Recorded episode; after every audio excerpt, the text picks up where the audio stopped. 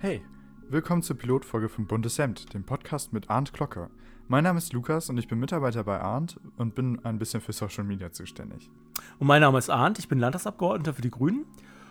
Und wir wollen heute ein bisschen über tagesaktuelle Themen sprechen, ein bisschen Jahresrückblick 2020 und darüber, was mir so politisch aktuell durch den Kopf geht und wie ich manche Themen bewerte. Wir freuen uns natürlich immer über Feedback. Schreib uns doch gerne unter arndt.glocke.landtag.nrw.de deine Anregungen für Themen und Gäste und auch gerne Kritik. Und natürlich auch gerne über soziale Netzwerke, weil ich überall zu finden bin. Bei Instagram, bei Twitter, bei Facebook. Da könnt ihr euch auch gerne melden. Arndt, heute ist ja Plenartag. Wie oft wurdest du eigentlich heute schon auf dein Hemd angesprochen? Ehrlich gesagt, ziemlich oft oder jedenfalls äh, einige Male. Eben gerade beim Rausgehen noch von meiner Kollegin Berivan aus der Grünen Fraktion. Äh, die meinte, dass es mir total gut steht und dass es ein richtiger Hingucker ist. Und äh, dann kam schon ein CDU-Kollege an, Josef Hove-Jürgen, der Generalsekretär der CDU, und äh, fragte, ob ich das bei Jürgen von der Lippe ausgeliehen hätte. Dann habe ich ihn natürlich erstmal belehrt, dass Jürgen von der Lippe ja immer gerne Hawaii-Hemden trägt. Dieses Jahr ein schönes Rosenhemd. Und noch ein paar andere. Also in, unten in der Kantine beim Mittagessen vorhin, an der Kaffeebar. Also reichlich auf jeden Fall. Gibt es irgendwas Bestimmtes, was du mit diesem Hemd verbindest? Also auf meinem Hemd heute sind ganz, ganz viele äh, Rosen. Ich verbinde da ehrlich gesagt, also ich finde es einfach äh, vom, vom Motiv her total schön. Ich bin glaube ich, zwei, drei Jahre ziemlich schlicht äh, rumgelaufen. Also entweder in komplett schwarzen Klamotten oder mit weißem Hemd und äh, sonstigem schwarzen Outfit oder dunkelblau. Und irgendwie hat es mich gekickt dieses Frühjahr, und zwar in Berlin, wo ich ähm, einen kleinen Hemdenladen entdeckt habe in Charlottenburg von einem äh, schwulen Schneider. der äh, selbst diese Hemden macht, auch unter, also mit Fairtrade-Stoffen und auf ganz viele Sachen achtet, dass das halt äh, auch einfach ein äh, qualitativ gutes Hemd ist. Und da bin ich halt in den Laden gegangen und äh, habe einfach so viele tolle Sachen entdeckt, dass ich irgendwie dachte, vielleicht ist die Zeit mal für einen Outfitwechsel und habe da richtig zugeschlagen und mir einige gekauft. In der heutigen Folge soll es um das kommende Wahljahr 2021 gehen. Wie ist die neue Rolle der Grünen mit wachsenden Ergebnissen?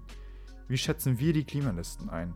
Und wie weit dürfen Grüne bei Kompromissen in Koalitionen überhaupt gehen? Arndt, nächstes Jahr wird ein Superwahljahr. Es stehen unter anderem viele Landtagswahlen und die entscheidende Bundestagswahl an. Was wird die Rolle der Grünen im neuen Jahr?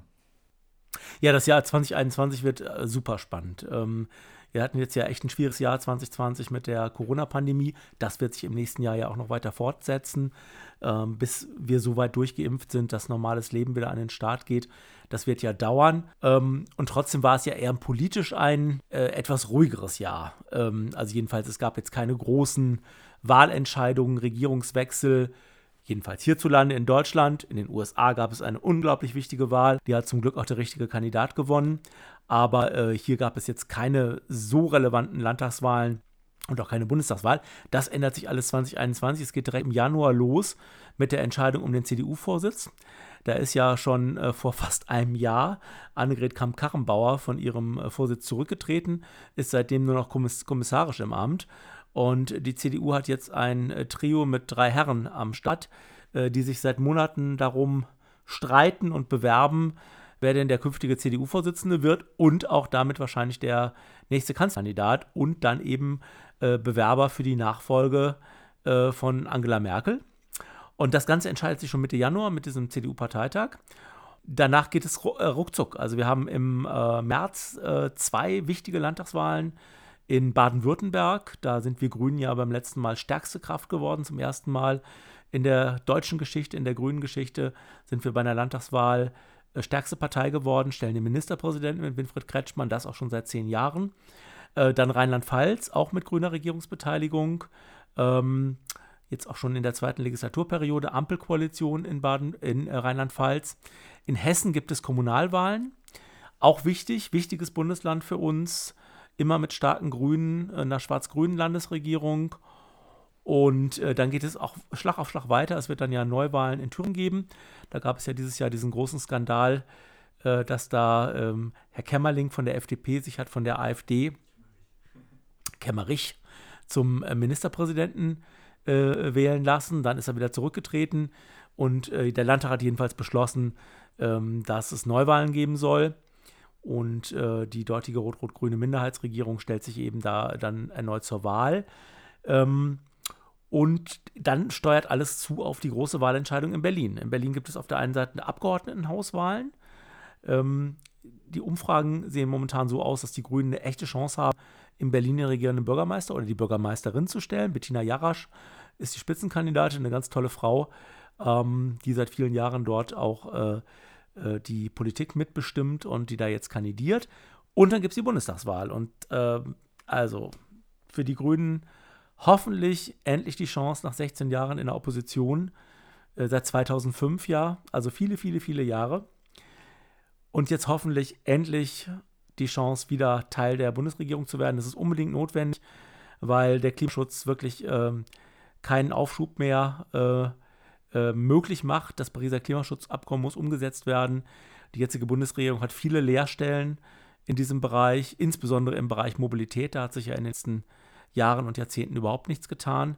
Da müssen wir richtig, richtig Gas geben für eine zukunftsfähige, nachhaltige Mobilität, damit wir die Klimaschutzziele in diesem Bereich er erreichen können und natürlich die ganze Frage Energieversorgung, Gebäude etc. Und das steht und fällt damit, da bin ich fest von überzeugt, dass wir Grüne mitgestalten. Wir haben sicherlich immer die Leidenschaft für eine gute Oppositionspolitik, aber ähm, es kommt jetzt mal wirklich darauf an, wieder ähm, ja, tonangebend zu sein, hoffentlich mit richtig, richtig starken Grünen. Die Umfragen sehen ja momentan gut aus. Wir stehen bei 20 Prozent und mehr.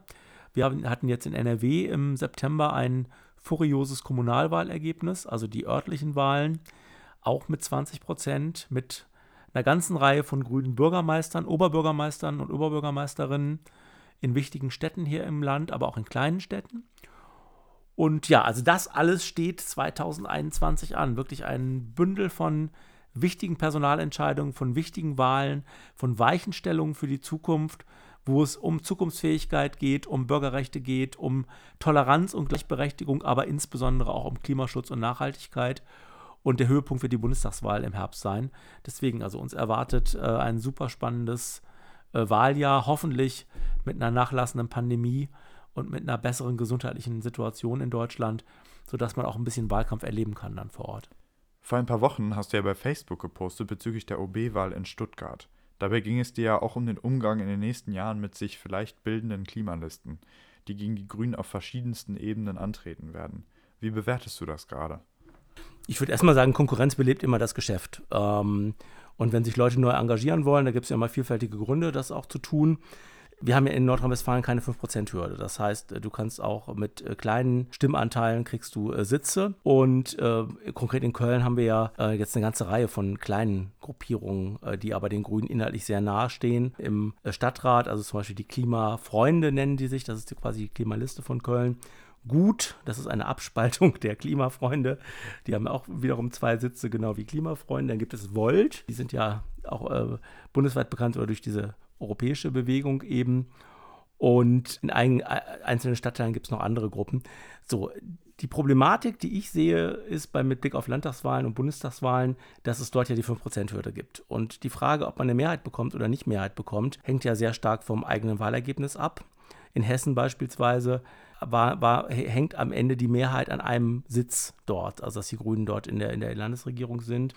Bei den Landtagswahlen in Baden-Württemberg wird da wahrscheinlich auch die Frage sein, sind die Grünen stärkste Partei oder die CDU. Und das kann ja auch entsprechend knapp werden. Und wenn sich das jetzt sehr ausdifferenziert, das hat man jetzt beispielsweise bei der Oberbürgermeisterwahl in Stuttgart erlebt, da hatte die grüne Kandidatin im ersten Wahlgang 17,5 Prozent, aber ein anderer Kandidat, der für die ökologisch-soziale Liste angetreten ist, die es dort in Stuttgart gibt, also Ökolinks, hatte 14,5. Zusammengenommen 32 und im ersten Wahlgang lag der CDUler mit 31 Prozent vorne. Also was ich damit sagen will, ist, auf der einen Seite immer gut, wenn sich junge Leute oder wenn überhaupt Leute sich politisch engagieren, auch gerade in diesem äh, Spektrum. Aber man sollte schon klug überlegen, wo man sich engagiert, beziehungsweise wo man dann seine Stimme abgibt. Äh, weil wenn es am Ende so ist, dass wir zwei, drei ökologisch klimaorientierte Gruppierungen haben und am Ende dann weiterhin CDU, CSU und SPD die Regierung stellen, dann wird sich politisch in diesem Bereich gar nichts ändern. In so einem Spektrum Kommunalpolitik oder Hochschulen beispielsweise finde ich das alles interessant und auch unproblematisch, aber eben bei Landtags- und bei Bundestagswahlen mit der 5%-Hürde, da geht es ja auch darum, äh, nicht nur inhaltlich zu wählen, sondern auch ein Stück taktisch zu wählen, wenn man jedenfalls will, dass eine gewisse politische Richtung auch Regierungsverantwortung bekommt. Und da hoffe ich nicht, dass sich dieses erweiterte grüne Spektrum so sehr ausdifferenziert, dass am Ende die Falschen in der Regierung sind. In fast jeder Talkshow werden die Grünen momentan nach möglichen Koalitionen gefragt. Jetzt nimmst du ja vielleicht sowohl aus den rot-grünen Regierungszeiten in NRW und der Koalition von Grünen und CDU in Köln eigene Erfahrungen mit. Was hält das Jahr 2021 an Farbspielen aus deiner Sicht bereit? Also ich habe ja keine Regierungserfahrung, ähm, also das würde ja heißen, ich wäre Minister gewesen oder Staatssekretär, wie auch immer, sondern ich war Abgeordneter der Grünen in der rot-grünen Regierungszeit in Nordrhein-Westfalen zwischen 2010 und 2017. Habe natürlich da auch mitbekommen, wie Regierung funktioniert. Also, ich komme noch aus einer Zeit, ich war ein paar Jahre älter als du, als die Grünen äh, nicht nur relativ neu noch in den Parlamenten waren, sondern als es irgendwie klar war, es gibt zwei große Blöcke in der Gesellschaft, in der Politik. Das war einmal halt Rot-Grün und auf der anderen Seite eben das, was damals die Bundesregierung war, CDU und FDP mit Helmut Kohl als Bundeskanzler. Und es gab gar keine Debatte damals, ob die Grünen mit irgendeiner anderen Partei zusammenarbeiten als mit der SPD. Interessanterweise, ich habe das mir statistisch mal angeguckt, äh, die Grünen haben auch noch nie nach irgendeiner Landtagswahl oder Bundestagswahl mit einer anderen Partei koaliert, außer der SPD, wenn es für Rot-Grün gereicht hat. Äh, anders die SPD. Die SPD hat bei nach zig Landtagswahlen, auch wenn es eine rot-grüne Mehrheit gab, sich gegen die Grünen entschieden als Koalitionspartner. Also in äh, Bremen, in Berlin, in Rheinland-Pfalz, in Brandenburg etc. gab es rot-grüne Mehrheiten. Trotzdem hat dann die SPD entweder mit der CDU was gemacht oder mit der FDP was gemacht. Für, für die Grünen hat es das in den 40 Jahren äh, äh, nie gegeben. Also wenn Rot-Grün eine Mehrheit hatte, hat man auch immer Rot-Grün gemacht. Jetzt hat aber Rot-Grün nicht immer eine Mehrheit. Und äh, die Frage ist ja, können wir mit unseren politischen Zielen, vor allem im Kampf für konsequenten Klimaschutz, so lange warten, bis äh, die SPD sich wieder erholt hat?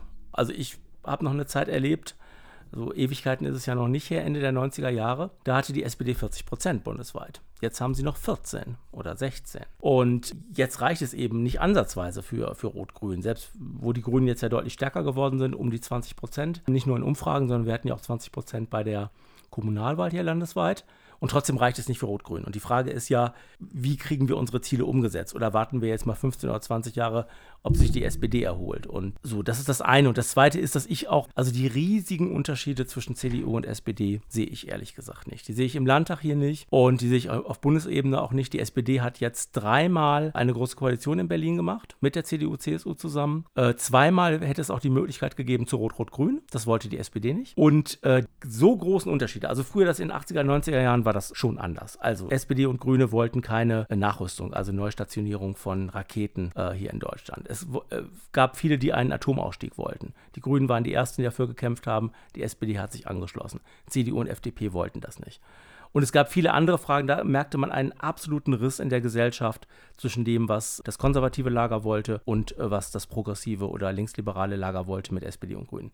Das hat sich deutlich verändert. Und die Grünen sind ja mittlerweile auch die führende Kraft in dem Lager links der Mitte geworden, also die stärkste Kraft. Ähm, und die SPD und die Linken sind eben kleiner, jedenfalls was die Umfragen angeht und jetzt eben auch äh, eine Reihe von Wahlergebnissen. Also in Hessen bei der Landtagswahl, in Bayern und auch in Baden-Württemberg waren die Grünen ja deutlich stärker als die SPD. So, das heißt, für uns, worauf kommt es nächstes Jahr an? Äh, starke Grüne mit einem Ergebnis hoffentlich um 20 Prozent oder mehr. Das wäre ein klarer Auftrag, äh, in die Regierung zu gehen. Und da muss man gucken. Ich glaube trotzdem, dass es das einfachste, einfachste wäre, wenn äh, die Grünen mit der SPD zusammen regieren würden, weil es die meisten programmatischen Schnittmengen gibt. Ich stelle mir das mit der CDU auch nicht einfach vor. Also vor allen Dingen auch nicht, weil die CDU ja seit 16 Jahren in Berlin regiert. Und trotzdem sollte es für Rot-Grün oder Grün-Rot nicht reichen, sollte es schwierig sein mit den Linken. Ich sehe das zum Beispiel auf Bundesebene, gerade was Außenpolitik angeht, als sehr schwierig mit den Linken an. Allein wenn man sich die Position der Linken zur NATO, zu Russland, zu China und anderen Fragen anguckt, da sehe ich nicht viele Gemeinsamkeiten mit den Grünen und mit der SPD. Und sollte es halt nicht reichen dafür, dann muss man auch mit der CDU natürlich reden. Nicht, weil das jetzt unser Wunschkoalitionspartner ist, weil es irgendein schwarz-grünes Projekt gibt, weil man sich mit denen jetzt so ganz tutti frutti versteht, sondern weil ja eine Regierung gebildet werden muss. Und ich glaube, glaube, unser absoluter Auftrag ist nächstes Jahr als Grüne wirklich wieder Regierungspartei zu werden nach 16 Jahren Pause, weil jetzt nochmal vier Jahre zu warten und diese ganze ökologische Krise sich weiter zuspitzen zu lassen und es damit auch anderen Parteien zu überlassen, äh, das Land zu gestalten, da wäre ich strikt dagegen. Also wenn es irgendwie sich rechnet und wenn es inhaltlich stimmig ist, äh, dann würde ich